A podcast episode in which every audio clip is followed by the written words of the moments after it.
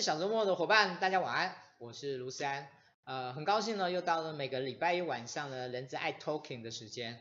那人资爱 Talking 呢，是小周末为所有的人资伙伴所直播的。那我们目前呢，有分成几个系列，一个是人资专业的研讨，第二个是人资产业的部分，第三个是关关于职涯的部分。那呢，第四个呢，我们叫做人书对谈。OK，所以我们今天呢，事实上是我们跟远流出版社合作的第三次啊、第三本书。那我们这一次要谈哪一本书呢？我们这次要谈的是呃，在对岸非常有名的一个节目叫《得到》啊、他们里面有一位专栏的作家叫万维钢，那他有一个专栏叫呃，就万维钢的这样的一个高手思维的这样的一个节目。那他后来成了一本书啊，在台湾呢，请。一个月多以前呢出版了，那我们呢想在今天呢来跟大家谈谈这本书。好，那谈这本书呢要邀请谁？事实上我还蛮费周章的哦，所以后来呢我这样子寻寻觅觅，寻寻觅觅以后呢，我决定突然决定邀请了一位老师，这位老师叫邱建志老师，来我们欢迎老师。Hello，各位人资小周末的各位忠实粉丝，大家晚安。好，呃，对，刚刚虽然谈到一件事情。就是找了这个人，呃，因为呃谈高手思维哈，所以理论上找来的应该不能是高手，不然的话怎么谈呢？如果他是高手的话，就没得谈的哦，因为因为人家书里面讲的他是高手，所以各位我不是高手哦，我今天来谈这本书，他找我的时候，其实我一直在想，我被找是第一选择还是最后选择？哦。老师，这个老师第一个你绝对是高手，那第二个呢？其实我没有找其他人，您就是第一，我您就是我的第一选择，就是第一选择也是最后选择，那太好了。是，今天我们这本书呃也是给我这个机会啊，因为看完这本书，很多功力上面的厘清啊，然后整个，因为我们自己是做培训的，我们是培训师，很有用，很有帮助。如果你是从事培训的人，你真的应该可以好好看一看，蛮好的，真的蛮好的。OK，好。其实我倒是想要跟大家说一下，为什么我会想要找那个邱老师哈。那其实邱老师有个外号是马克啦，所以我大概就用马克老师这样我们大家比较亲切的方式来跟大家互动。哦，其实我为什么会想要找马克老师呢？呃，是因为我其实也曾经上过老师的课。那我觉得在上课过程中呢，老师给我一个非常深刻的印象是他在论理的精确度上面呢，我觉得非常的棒。那我觉得这本书呢，算是一个。有一点小硬的书，虽然说它其实还蛮容易读的，可是呢，我觉得，在论理这件事情上面呢，这本书很棒。那我觉得想要找一个呢，同样具有这样特质的老师来跟大家谈谈这本书，其实这是我今天找马克老师来一个很重要的原因。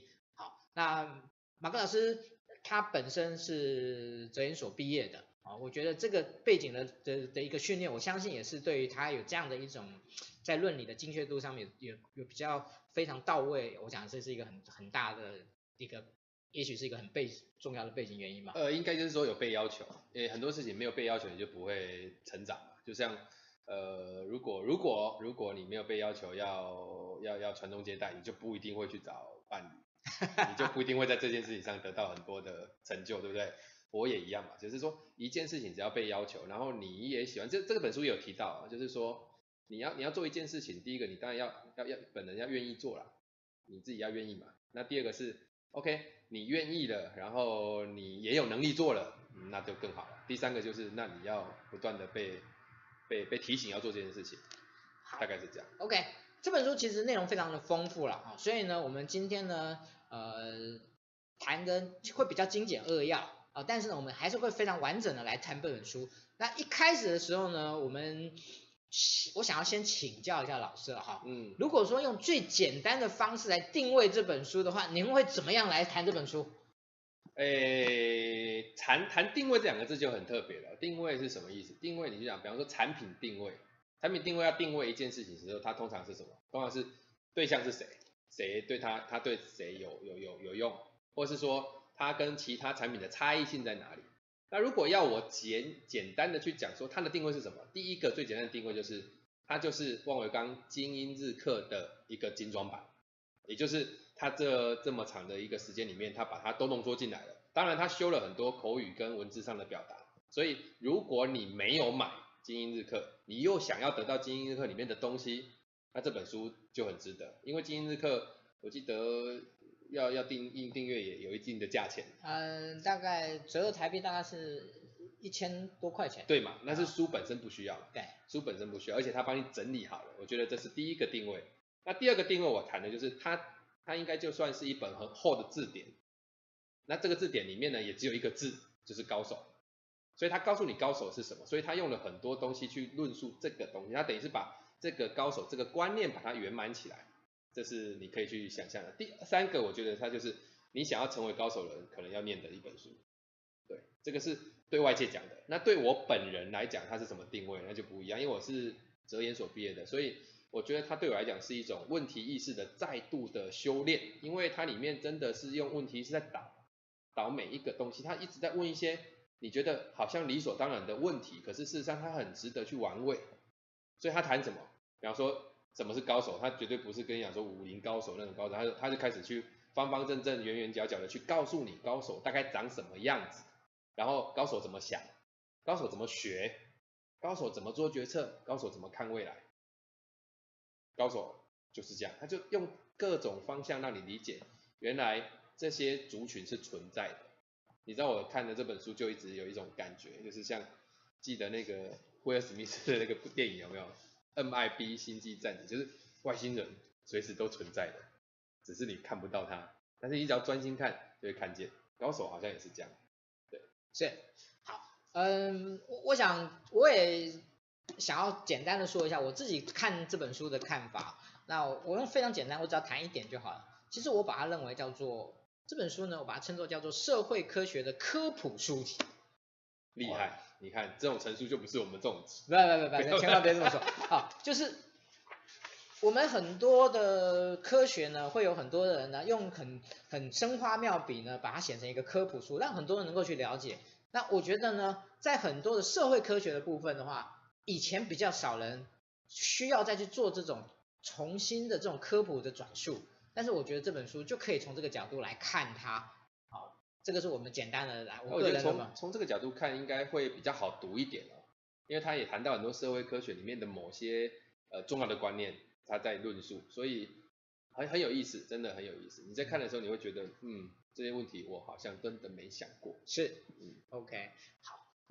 它其实是一本非常的 heavy 的书，它的内容其实非常非常的多，嗯，好，所以呢，但是它其实这本书它也用了五个的的那个 part 的方式呢，把它做了一个分解。第一个叫做什么是高手，第二个是什么是高手的思维，再来是什么是高手的学习方式啊，高手怎么做决策，以及高手怎么样去洞见未来。嗯，好，那我们接下来呢就会针对这五个项目呢，啊，五个部分，我们会在每一个部分呢都请。那个马克老师呢，来针对呢，就挑出一个面向来，这个书里面有谈到的，来跟大家做一个分享。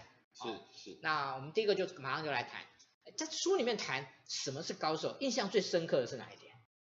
呃，我在我的培训里面很常谈到一个观念，就是呃，什么人是热情的人？因为这些都是在下定义。那后来发现你要下定义，它有一种定义叫操作型定义，我就看法很简单。高手的第一个意思就是，他是被比较出来的，也就是在一群人当中，你能够透过某种不同的，我们如果谈人资的这个概念，我们会有透过不同的指标去看出他是高手，他呃他他有具备高手要的这些条件，所以第一个高手是是比较出来的，但是他好好好玩的地方就在这里，就是。他提出一个很棒的概念，就是其实高手他并不是都高，这大家不知道懂不懂这个意思？嗯，他不是都高，他是什么？他可能就常常有人讲说，哦，比方说里面提到了爱因斯坦的例子，就是哎，他可能在科学研究部分他是超级高手，但他在家庭里面他可能是超不负责的的的的父亲。看过那个贾伯斯的那个电影的，你也发现他并不是一个很好的丈夫，就是他在某些事情上面他并不是高手，但是他在呃，他的领域的里面他是高手，所以高手他的第一个是比较出来是在在这个部分他是高手，这是第一个。第二个我觉得最好的地方是他说高手能改变世界，各位他上面写都不要谈鸡汤，这句话就很鸡汤嘛。高手能改变世界，哇，多大的一个愿景呐、啊！哇，好像你看贾博士不是说你到底是要做糖水还是跟我去改变世界？你看那个多渲染啊！可是他谈的这个观点，我特别喜欢的是那两个字，这也是之前那个李嘉达老师有上过的那个历史的那个叫做涌现。大家知道什么是涌现吗？如果不知道，我先帮你解释一下：三点水，勇敢的勇，现出现的现。那什么叫涌现？他谈的很好，意思就是他谈的就是说，它是一个非线性的，无法预测的。可是就是一个一个风潮上来，然后大家都这么做了，就变成那样了。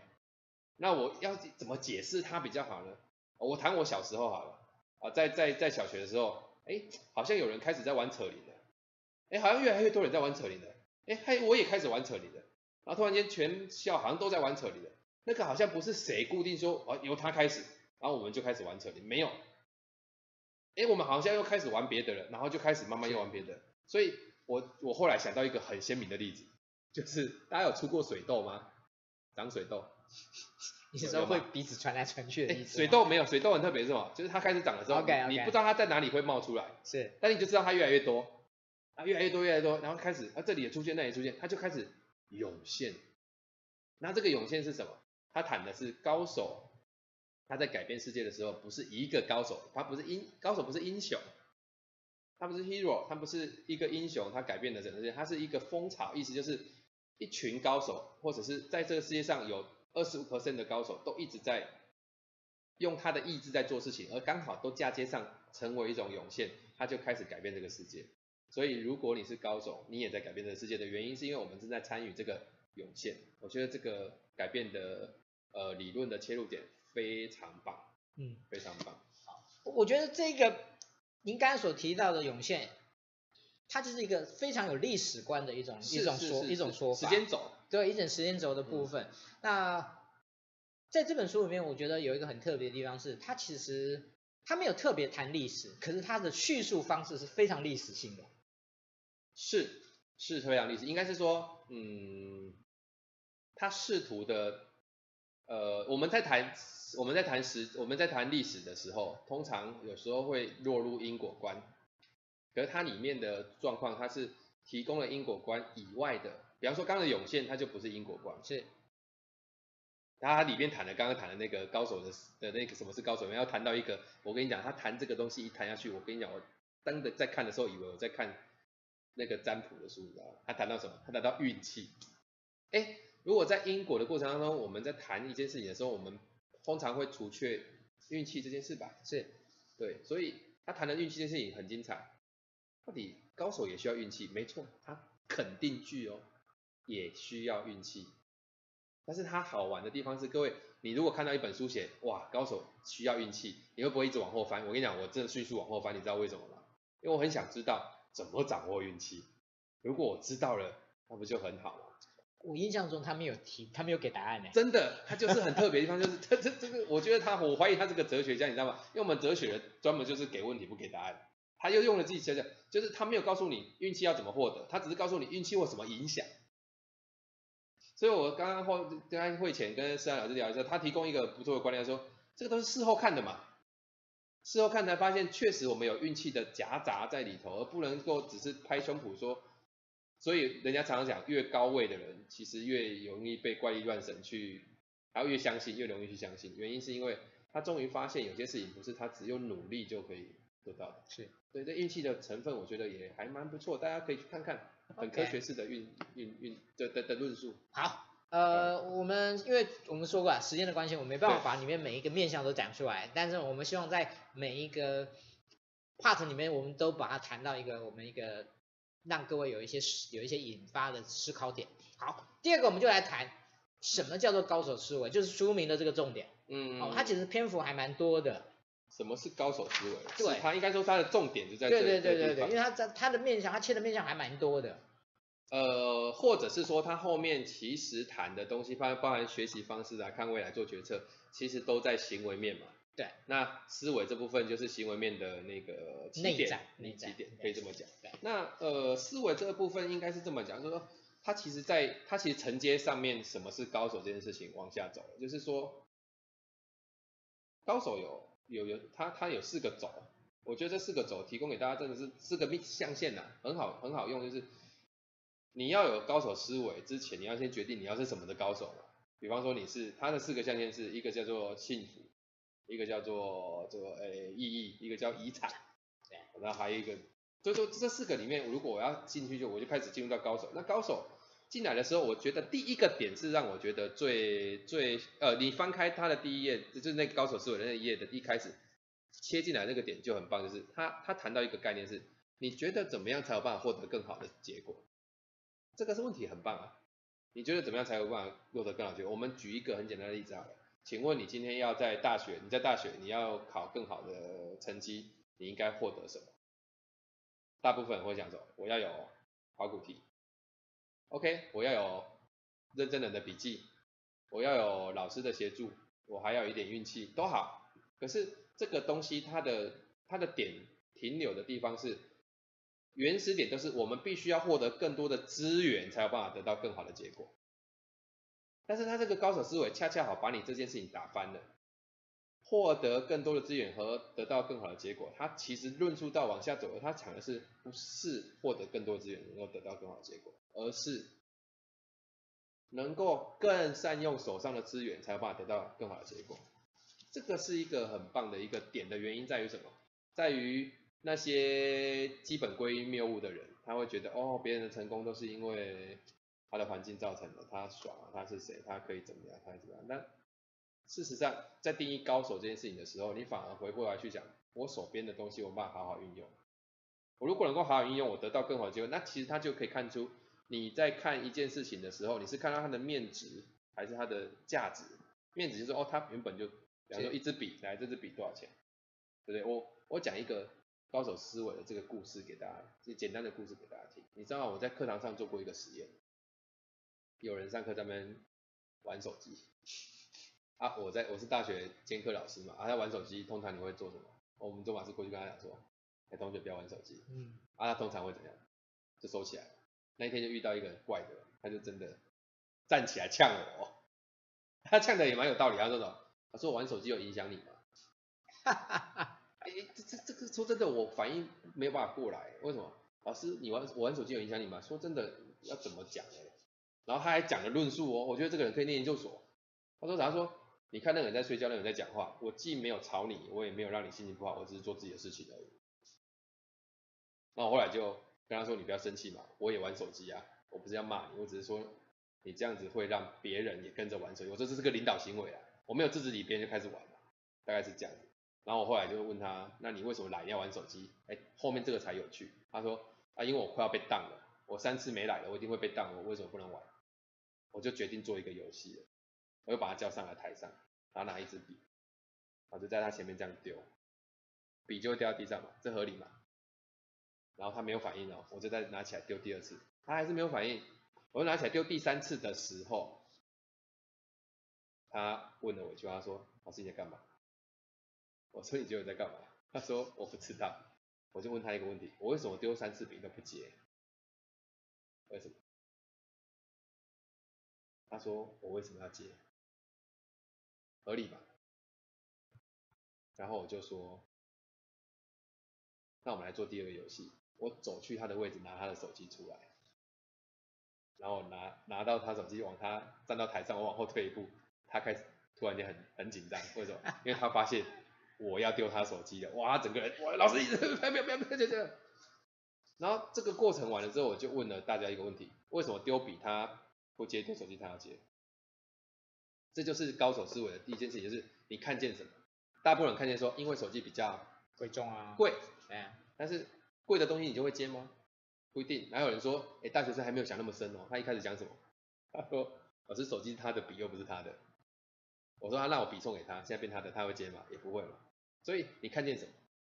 最后你知道吗？我就说很简单，因为什么？因为这个手机对他来讲，掉下去坏掉，他要付出的什么？代价比较高。那笔有没有代价？有，但很小。问题就是什么？就是你看不见代价的原因是因为，因为什么？你知道我后来讲一句话，他就大叫了。我说我本来丢三次笔，你只要接中你其中一次就好了。我打算这堂课两学分给你九十分 pass。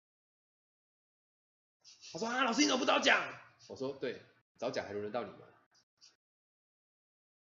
机会来的时候通常每个人都会去抓。什么时候我们才不会去抓机会？很简单，就是什么？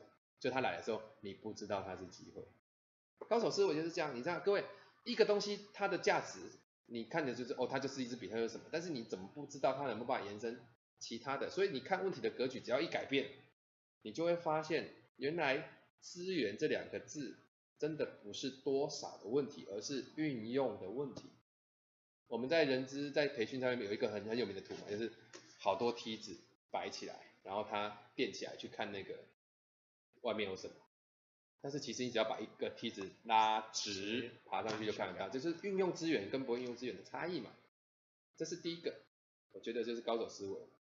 那当然他谈到赢家的赢家的习惯啊，这个这个，哎，这个词蛮有意思的。他前面都谈高手，那这里突然谈赢家，那赢家相对于这种输家，输家，所以这是个比赛喽。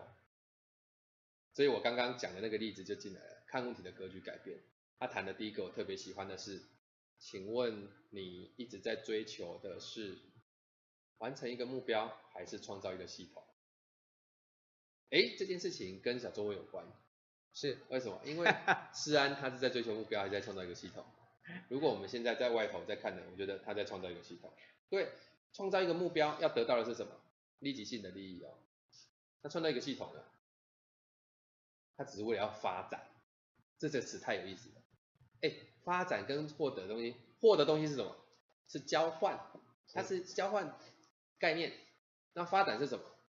发展是，对，它其实是在，它是在，他是在想说，他有一天会长大，他长到多大？I don't know。所以这个高手思维的意思是指，他还是要担负一点风险这件事情上面的。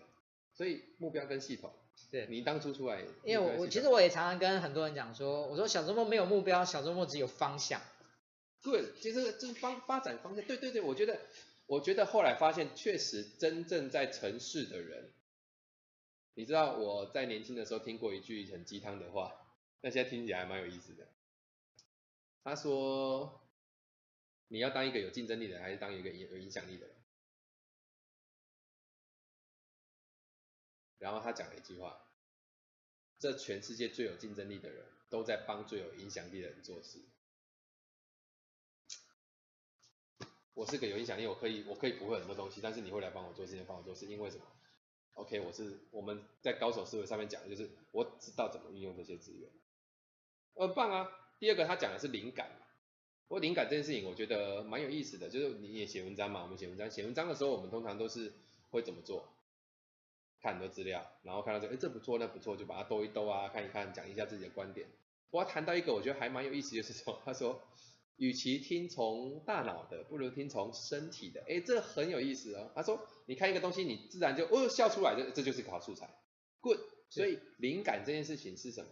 它不是被创造的，它是来自于你把你的大脑清空完之后，等着东西进来的。很有意思吧？这个高手思维很有意思啊。哎，我我们就不要再破太多梗了，对不对？对对对，去看去看去看，那高手思维很有意思。第三个，我觉得，我觉得对人资来讲，我觉得很重要，就是学习方法这件事情。对我们培训来讲，对，也是我们本业啦。对，在有关于学习方法部分，其实它里面有一个非常重要的两个字，叫行为。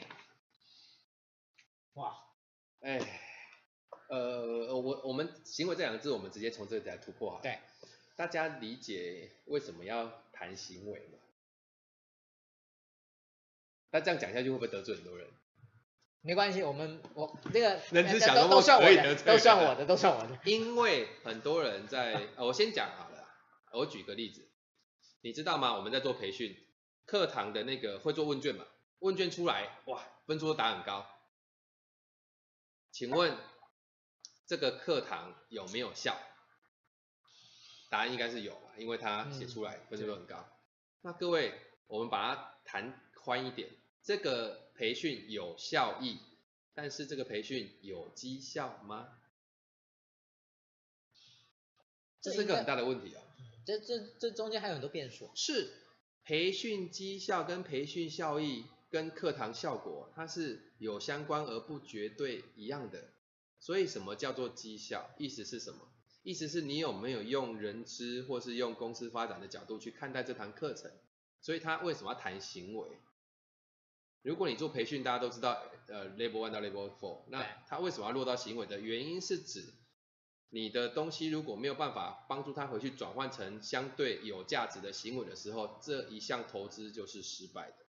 我对不起要这样讲，虽然我们当培训师好像我们把培训讲得很高大上，但是我坦白讲，培训这是一个行业，我们要做的事情就是很简单的，就是我我我从我从这个呃员工的发展的过程当中，我提供给他不管是知识观念或技能，然后希望他这个过程里面最后转换成可被评断的行为，然后变成是对企业有帮助的一个重要指标。这个这个很重要，所以谈到这边我就要谈的就是，既然他就学习方法，其实他谈到就是一个行为设计的一个过程，就是行为设计学。嗯。这很这很妙，这跟我们前阵子或是以前蛮常谈的，就是游戏化这件事情，它其实是严重挂钩的。所以谈这个部分，我特别感兴趣的地方就是，到底高手怎么学东西的？我们提几个关键字好了。高手怎么学东西？还没有看过书的时候，高手怎么学东西？我们想到的通常是什么？高手应该学得很快，对吧？高手应该学得很精准。该学的学，不该学的不学。快跟精准再讲，再来说，高手应该学得很深很广，对吧？这些应该都是我们还没有看这本书可能会想到的。不过他第一篇就讲了行为设计学，他谈到的就是，其实学东西哈，一般来讲就是第一个他愿意学，第二个他能学，第三个他要不断的被提醒要学。我这样谈的。所以各位高手的呃学习方法，如果从行为设计学来讲，呃我自己延伸出来的书里面没讲，但是我延伸出来就是当他变成行为设计学的时候，他要先解决意愿，还是要解决第二个是他要解决的是流程的问题，要更能学。不过能这件事情，我不知道思安对这个能这件事情有什么看法？我把它又切了两个东西出来，能能到底是什么？你知道吗？能这件事情上面，跟我们在上领导一样，能这件事情就是一个人没有去做你做你你叫他做的事情，通常我的规划是这三个，第一个是第一个他不知道，哎我不知道要做嘛，比方说我们有实习的伙伴，我说他为什么没有把教室整理好，他可能是因为第一个我不知道教室应该要整理好，其实没整理好是不是也可以，他不知道嘛，第二个是什么？他做不到也可以呀呀呀。他他没有办法做，那没有办法做，注意听哦，他是两个东西。第一个是什么？第一个是他没有能力，第二个是他有限制，这两个不一样哦。没有能力是我自己本身主要我自己本身的能力是没有到达那个 level 的。第二个是我知道要这样子做，我也能做到，但是我被限制，为什么？我太忙，或是什么？哎，我人手不够，或是什么？都都可能这是限制的问题，所以。如果我们要谈如何简化流程，帮助他学习，所以呃，思安在这本书前面谈到那个东西是微学习，是为什么要微学习？为什么要微学习？因为什么？因为他需要更快的去拿到一个 piece，拿到一个 piece，而不是整块。对，不过这件事也很有趣啊，你知道啊，这半年来，不能说这半年，这一年来，呃，透过管顾那边来的课程哦，很特别，是现在长时数的课程越来越少。Yes。但是短时数课程需求越来越高哎，对，而且通常是多少？你知道，两小时、三小时的，然后不然就是人数超多的那种。但我不能说这件事情是贪小便宜，这样好像怪怪的。但至少什么？至少大家突然间有点在想的一件事情是，呃，学习跟另外一件事情要刮起来，就是早上学习，下午什么？立刻萃取出那个行为，然后定定指标，开始去做。OK，所以。设计这个呃学习的时候，我后来我自己要延伸的地方就是呃快乐学习，这样好像有点八股哦。哎，大家很常听到快乐学习，对不对？但是各位，如果你要谈快乐学习，那我们就要往下谈，因为很多人就在这件事情就止步了。快乐学习就是让他舒服嘛？No，No，快乐学习是你要先去理解，那人会因为什么事情而产生乐趣。所以其实才会谈到所谓心流，心流并不是快乐学习，而是你愿意去接受那个挑战，而那个挑战让你乐此不疲。诶，这个就是我常谈的神圣时空的感觉。那四个东西谈，乐趣有四个，第一个叫 Easy Fun，第二个叫 Have Fun，第三个叫 People Fun，第四个叫 Serious Fun。这四个是行为设计行为里面，我觉得在游戏化里面，我觉得很好用的。什么叫 Easy Fun？呃，他书子里面谈到一个，为什么在小便桶里面放了一个苍蝇，大家就会一直尿那个地方。Easy Fun，想象力，我简单做，然后得到快乐。那第二个是 Have Fun 是什么？就是征服的感觉，目标嘛。我今天一起，比方说你们打那个什么传说对决的，把塔打掉，啪，OK，哇哈放就出来了。我们终于做到了，耶，哇，打了二三十分钟，终于干掉了，OK，这是哈放。那还有一个叫 People Fun，People Fun 是什么？想象一下嘛，有没有什么事情是跟别人做才会开心的？比方说这样好了，唱 KTV。唱 KTV 跟别人做才会开心嘛？你如果假想象一个画面，你去 KTV 钱柜门口，然后他就服务生就说，哎你好你好，请问先生几位？然后你刚才讲说一位，位哇那个是什么？哎这个世界孤独指数指数来到八，下一个就是就是一个人做手术，哎太夸张了。所以各位有些事情就是要跟别人做才要开心的嘛。那最后一个就是 serious，他谈的是价值。什么叫价值？哎，价值不是那种高大上那种价值，价值就是对我来讲有价值，我就会做。比方说，我每次 Serious Fun 谈的东西就是什么？拼图，你拼了几一一千一千 piece 的，哇，拼完之后那个哇涌现成就感，那个 Fun 一个人做没关系，但是你很认真的把它做完之后，你突然间就觉得 哇，好有成就感。对，那、啊、你操作这四个 Fun，你就可以开始去操作那个行为的改变。对。所以这是这是这是是行为学里面我觉得很棒的一个地方。对，好，呃，马克老师，因为我们后面还会再提到类似的一个题目。对对，对。哦，所以呢，学习的部分呢，我们先这边到先到告一段落。其实不好意思，其实每一个每一个我们都可以讲一个小时，好不好？哦，那这里面真的太多的东西，所以我们赶快来进入我们下一个主题，叫做高手如何做决策。哎，我其实我那时候一直在好奇的是，为什么他要把决策这件事情放在这一个里面的篇幅里面？我的看法嘛，对，呃，我自己看完的看法是，它不是提供你，虽然虽然它里面有提供你决策的的的方法，但我觉得他谈的第一件比较重要的事情是，如果你是高手，你应该要勇于下决策。这件事情有点难，因为很多人他，我刚刚讲那个 timing 的问题，丢笔机会，各位。高手下决策，他要在他看见的，各位人就是这样，一秒钟的勇气，五秒钟的坚持。你如果在这个过程里面，你只要下了决策，就会开始往前走。可是人不下决策的原因，通常是因为什么？通常是因为有风险嘛，就是我怕，我害怕可能会做不到，我害怕做了之后可能会没有结果。可是高手不在乎这个，他是很理性的去分析，科学师分析说。怎样做决策？所以，呃，我这里在做培训的时候，我把我这个秘诀也讲出来。我常常跟，呃，我在做培训的时候的这些伙伴去谈的时候，你会发现很特别。在我们的在我们的培训里面，我们是体验式的那种培训，所以会有很多让他们团队失衡的过程。那他们总是会朝向一个方向前进，你知道是什么吗？就是就是一击必杀的方法，而往往这就是陷阱。你知道，我后来提的意思就是。其实你做决策也是这样，就是你不是去找到一个对的决策，你要找的是我做了什么决策提高我成功的几率，这两个字太重要了。是，你多做这个多做这个，然后这个几率一直提高一直提高一直提高，最后它就逼近成功，然后最后取决于什么？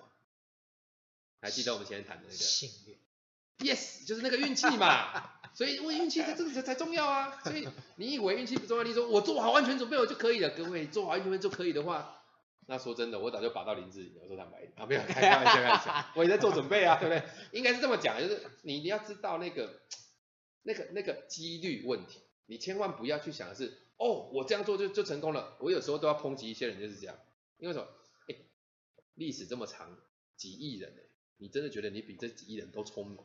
你可以找到弯位。然后是成功，开玩笑嘛，开玩笑。所以他谈到决策的是这，他方法很简单，就是第一个叫做先把你呃要决策的事情的选项开出来，开出来，这个应该有嘛？那选项，比方说什么叫选项？我举个例子好了，呃，你发现呃大家都知道 G L W 模型吧？应该如果认知的伙伴，简单讲一下就是 Go 嘛，Option 嘛。然后 reality 跟那个 will 或是 way maybe 好，那个大家去查。他谈到一个就是选项 option 这件事情。那 option 这件事情是什么？是它是你的目标跟现实中间的差异去设定选项的哦，不是选那个稳赢的哦，莫得保稳赢哦，就是选项是什么？比方说，我现在想考第一名，呃，我我我的目标想考第一名，我现在是第十名，所以我十名跟第一名是不是有差距？所以我就要把选项拉出来，OK，我跟第一名的差距的选项的，比方说他每天看一个小时书。我现在只看二十分钟的书，所以我的选项就拉出来，我要牺牲什么东西变成这个开始，然后选项是很科学的，因为它是一个换算的过程。当你选项都进来的时候，你会发现，OK，选项我做了就会有这样的结果，我做了就会有那样的结果，堆叠起来，它就会朝你的目标更近一点。注意是更近一点，不是一定达得到，更近一点。所以选项完了之后，第二个就是评估。优劣嘛，哎，哪个选项好一点，哪个选项差一点，嗯、这谁都会嘛。你追女生也是这样吗？我还有六个目标，那选项开出来六个目标，然后优劣是什么？我说哦，我知道，老师看哪个女生比较正，错，不不是，优劣是你比较可能追到哪一个，以你这种条件，你比较容易追到哪一个？不要说哦，我想要追最正的那个，那是对你的条件来讲，他反而是最差的。我我以前也常开玩笑说，我只追我觉得我追得到的人。Yes。啊，但是如果你想要挑战一点，就是我只追我追的，哦，我可能追得到的，但是什么？大家在往上调一趴或是十趴的那个距离，嗯，这样很重要，这样你才有挑战的的的的意味。是，然后再来就是，你知道他的方法很好笑。第三个是什么？你知道吗？你看刚刚第一个是什么？开出选项。第二个是什么？呃，优劣评断。第三个是什么？你知道吗？讲出来，我想后来我想，这是最精精确的，但是也是什么？最简单的。第三个方法就是选一个吧，哎，选一个吧，对啊，你都有这么选项了，你也优劣也开完了，你选一个嘛。问题就是很多人不理解，各位，我给你一句话，我在课堂上常讲，其实真正的原因不是在选择，而是在决定。你说，哎，老师，决定跟选择不一样，我不是在跟你做那个词的换算哦，选择跟决定最大的差异是看结果。选择跟决定的过程都一样，但是结果不一样的意思是什么？选择会让你有压力，决定会让你有动力。如果你现在一直觉得你很有压力，你在做选择；如果你觉得我很有动力，你在下决定。所以如果你决定了这件事，你应该是雀跃的，而且你是 热血沸腾的。所以选一个吧。然后第四个才是你要知道。选了这个之后，它就是有风险，所以你要做风险准备。可能万一不成功，我可以怎么样？是。所以做决策这件事情，高手思维他讲的其实就是，请你勇于下决策。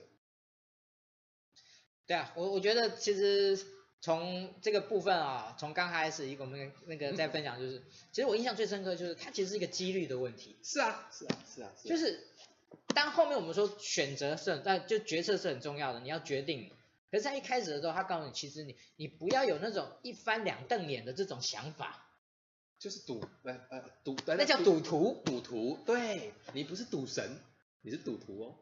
赌徒这意思是什么？就是下一个可能会更好，maybe。所以我觉得决策这件事情最重要的是，呃，成功几率的提高，成功几率不断不断不断逼近，不断逼近，因为这样子它才是科学的。所以呼应刚刚他讲的就是科普，这这真的是才是科学的。你要去想的是，不要把很多东西讲的好像就是，哇，你天纵英才，或是哇，你是什么那个那个什么，你的八字是九九乘数，然后哇，你怎么样？我我我我我我不是说那些东西就是错的哦，我自己我自己论文都写易经了，我要谈的就是什么？是任何易经是很科学的，任何东西它任何你觉得它是不科学的东西都是当代的科学。所以你去看看这个过程是决策也是一样，它有很多方法可以帮助你决策，但是最后还是一个事情，就是你还是得选一个，而这个选一个这个动作的时候，就是老板跟顾问最大的差别了。我们当顾问可以给你很多选项，我也可以帮你决定哦，可是什么？可最后决定的还是你啊，没有什么问题。对，OK，好，在这本书的最后呢，有一个小小的篇幅叫做《高手如何洞见未来》。嗯，我我我我们简短的谈一下了。但是我每次我看这我看这个部分的时候，我觉得他是不是把那个天文学的东西好像错字放在这里了？因为我觉得他跟他跟我们想象中要谈高手怎么看未来。我请问一下，你看到标题“高手洞见的未来”，你会怎么看？你一定想说，哇，未来是 AI 的，哦，未来是怎么样怎么样的？我们要更怎么样怎么样才能够贴近未来？我谈的是什么？你知道吗？谈的是星球天文。人是有多渺小，在这个场合里面，我们是怎么样的存在？所以我看完之后，我就有一个很有意思的概念，叫做为什么他要这样谈？为什么他今天谈未来要看过去跟现在？大家数学好吗？我们来谈一件事情好了，呃，两个象限，中间画一条线，这个东西叫什么？叫向量。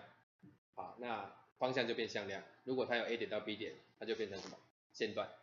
OK，那取决线段是怎么决定的？除了长度之外，在一个在一个那个平面的这个象限里面，它还有一个东西叫斜率，它要多斜，它才会画出这条线。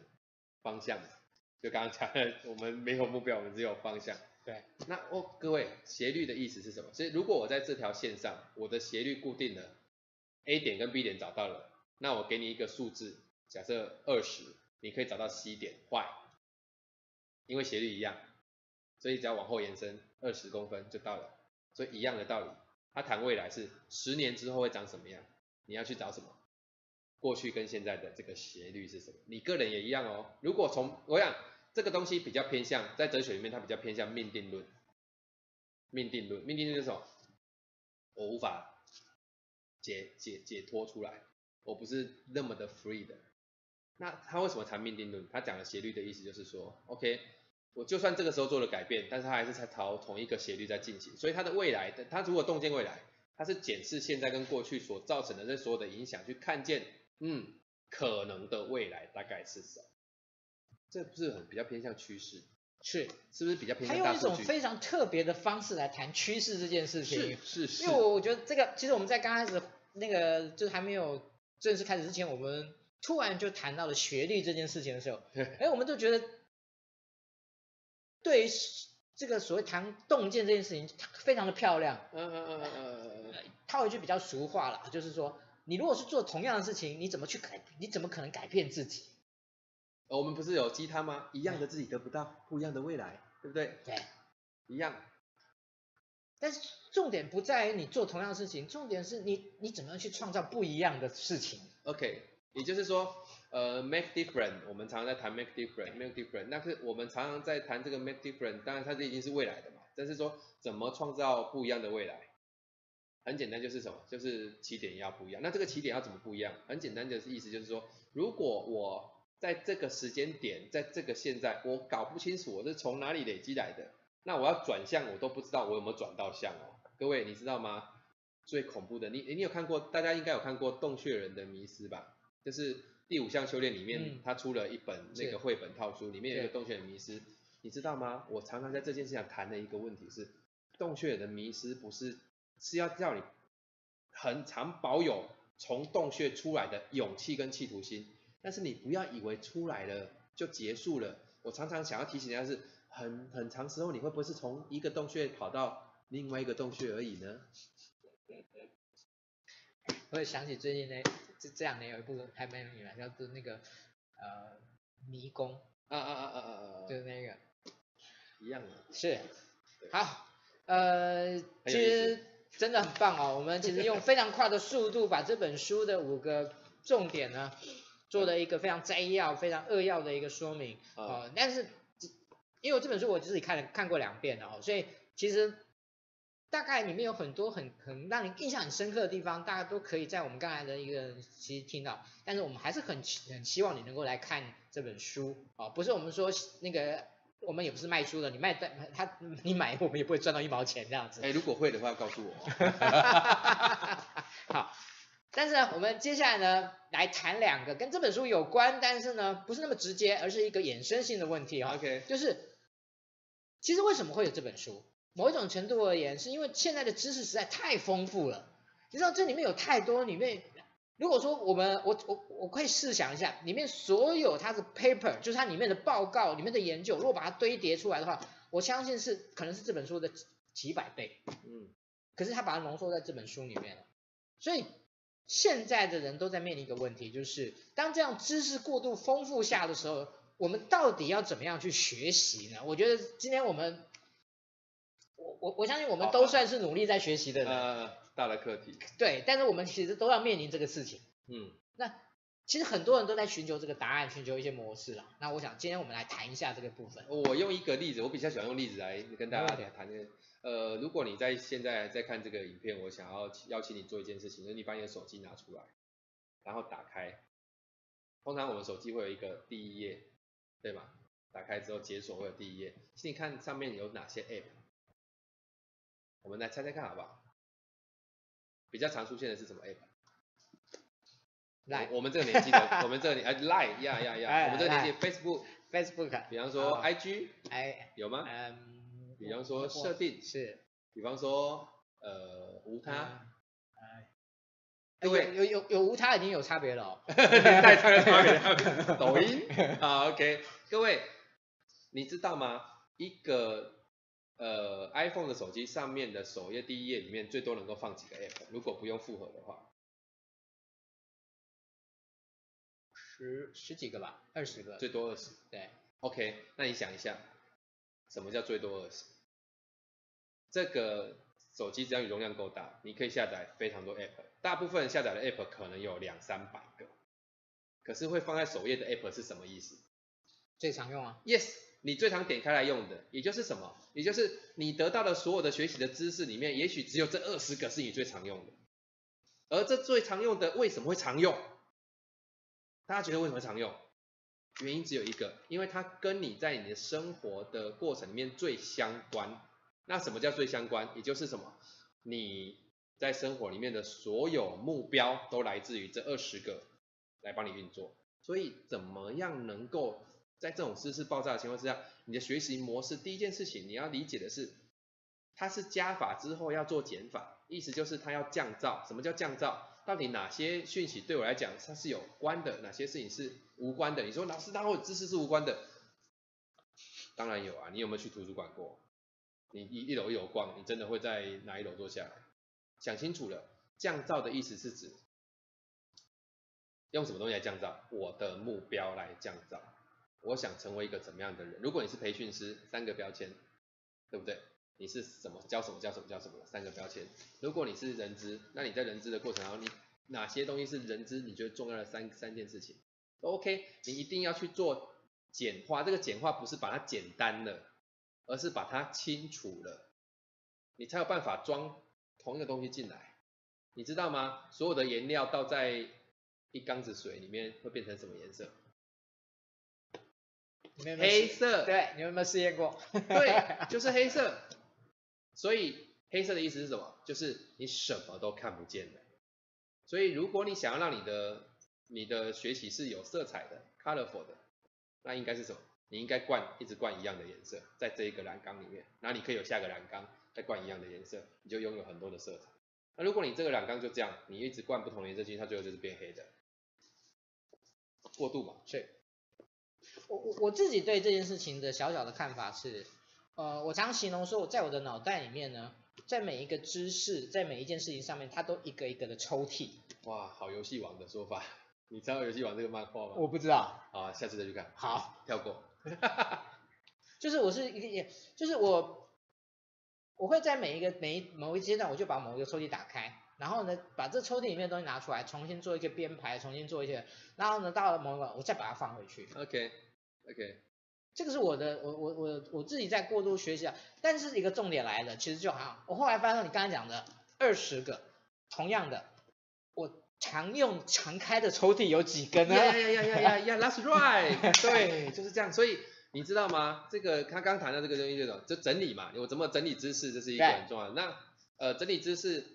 呃，大部分人都是在做整理知识的时候，他所做的事情其实，其实整理知识就是一个知识的再次诠释。你知道为什么吗？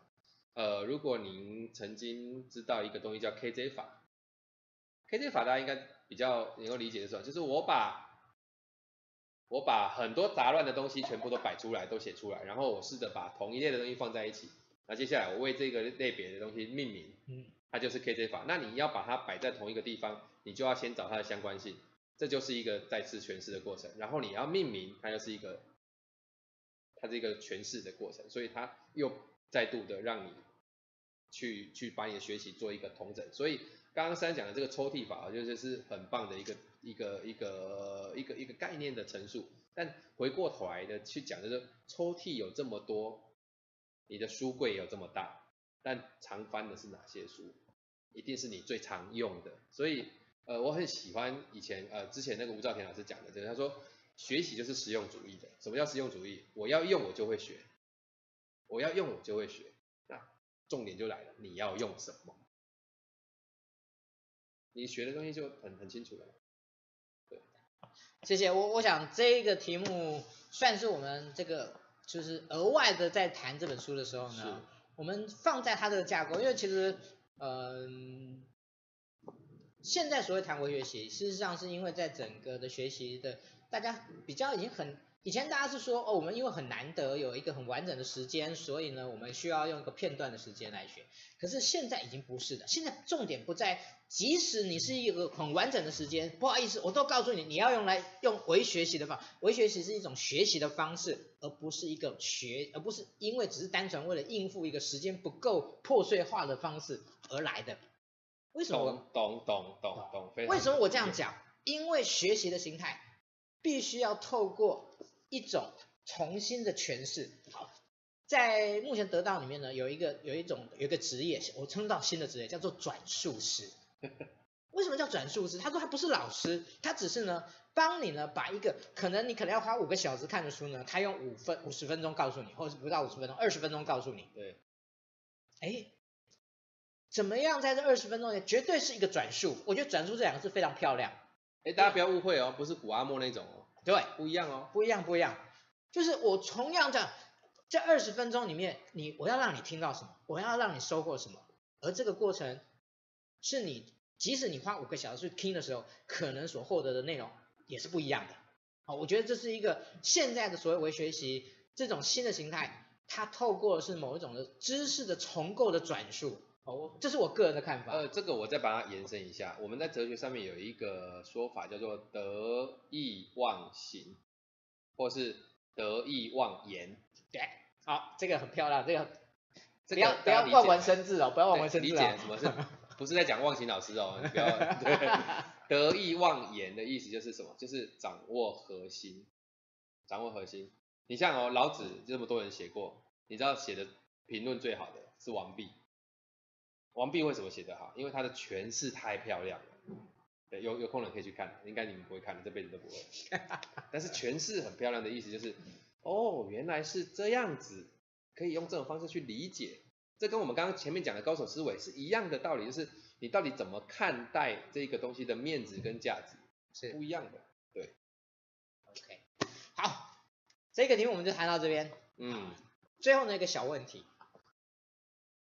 要怎么看这本书啊？因为其实这本书还篇幅还挺厚的，虽然字也不小了。嗯，这这。酷手的讲法当然就是用眼睛看嘛。啊，怎么看这本书呢？我建议啦，我个人，如果你是呃对象好了，我们这样看好了，它里面有什么是高手，高手的思维，然后高手学习方式，高手如果做决策，高手洞见的未来。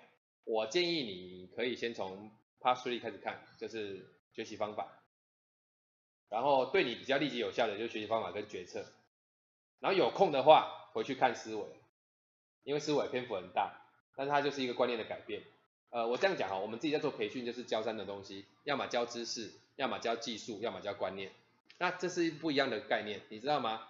知识是从零到一的过程，就我不知道便知道，就零到一。技术是从 A 到 A plus 的过程，那观念是从错到对的过程，完全不一样哦。所以你要去看高手思维是，他会一直在挑战你的，所以他是从错到对的过程。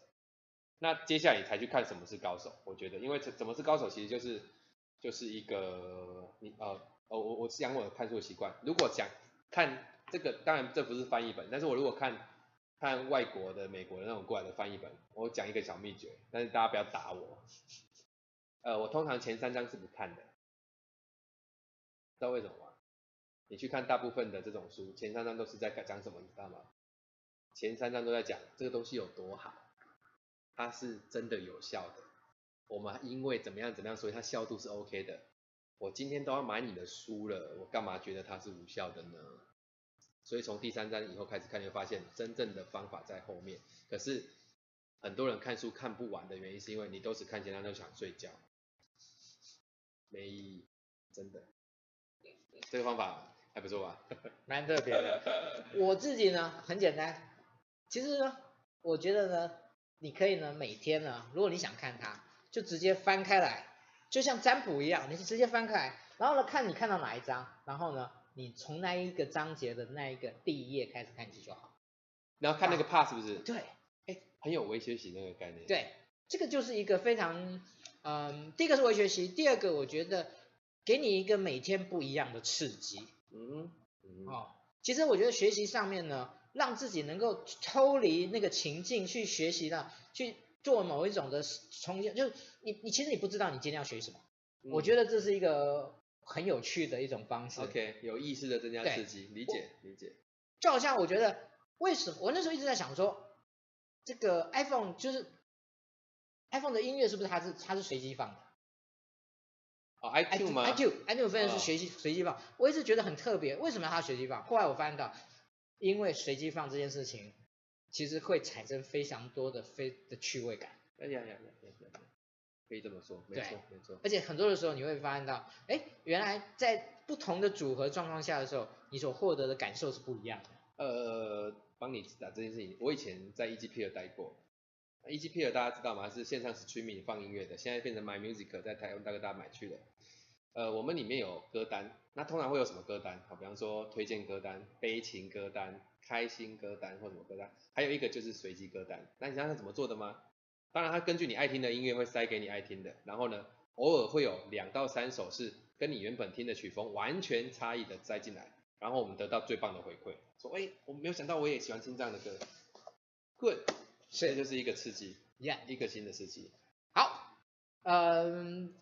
真的很谢谢那个马克老师哦，那今天真的马克老师，我相信他花了很多的时间来准备今天的这样的一个访谈，哦，真的很棒，压力很大。那他说我们来考试的，那没真的没这样子啊，对，对，我想最后我们都会想要用一个题目来做一个最后的收敛，就是您觉得这本书对于读者而言，今天他去看了，他去翻了，他最大的价值是什么？呃，我讲的很直白，但是我跟你讲，这真的是最大的价值，就是这本书对读者最大的价值就是。你看完之后，你会发现你看了一本好书。你们都不太看书了吧？一本好书，是的，真的，真的。我想，其实今天我没有想要做太多的 ending 啊，因为我觉得在所有的过程中，我们其实已经都讨论的非常的嗯具体而为。好，我还是要强调一件事情，就是。学习是一个我们在现阶段所有的人所必须要去面临的非常重要的一个议题。我只能说，其实现在外部的环境变化非常大，嗯，不管是在科学，不管在各种的的一种技术的的引进的一种发展，嗯，我甚至可以说，其实我们现在已经进入一个在全面知识更新的一个时代，所以。让我们能够用更简易的方式去获得更多的资讯，事实上是我们非常重要的一件事情。嗯，那我觉得现在很多人在做这件事情。那这本书呢，可以在这样的角度上面给我们提供非常多的一些帮助，所以我们特别来推荐这本书给你。好，我想这也是为什么今天我们会请马克老师来跟我们谈谈这本书的一个很重要的原因。好，那玩个小游戏吧，我最喜欢一百八十三页，赶快去翻。谢谢马克老师，谢谢。那我们今天的访谈就到这边，谢谢谢谢，OK，谢谢，晚安，晚安。好，那后面的部分呢，是我要跟大家报告一下我们后续的一些活动。那每一次我们都要感谢我们新闻网红直播工作室呢，给我们的一些技术的指导。那我想你这这这次都可以看到，我们每一次呢，这一次呢，都每一次都在不一样的布景下面来拍啊。虽然我们自己没有特别感受，但是我想在那个看影片的人应该感受会是比较不一样的哈。那第二个，我们后面的一些呃相关的活动呢，在礼在明天晚上呢有呃就是创造力领导的部分，我只能说，我们其实今天也有提到系统思考这件事情。系统思考绝对是一个在面对现在多变的社会里面一个非常重要的工具，我想值得大家来学习。啊，这是明天晚上的一个活动。那十一，那那个人资作社在十三号的部分，以及数位行销的部分，在这个礼拜六的时间，哦，都欢迎大家来一场。那二十九号呢，有许愿老师他的培训游戏化的博览会，啊，他会来跟我们谈谈培训游戏化一个非常重要的概念，啊，这个是我们目前已经公布的，后续我们还有陆陆续续会公布我们很多的相关的活动。好，那最后呢，要跟大家报告一下，是我们下个礼拜一晚上我们要访谈的对象是谁？我们要谈，我们要访谈的对象是吴兆田老师，吴兆田博士。好，那吴老师在，兆田老师在有关于体验学习这件事情上面，应该是他在算是他一辈子的直至了。那所以呢，我们今天要来请老师在下个礼拜的时候来谈一件很重要的事情，叫做你真的认识体验学习吗？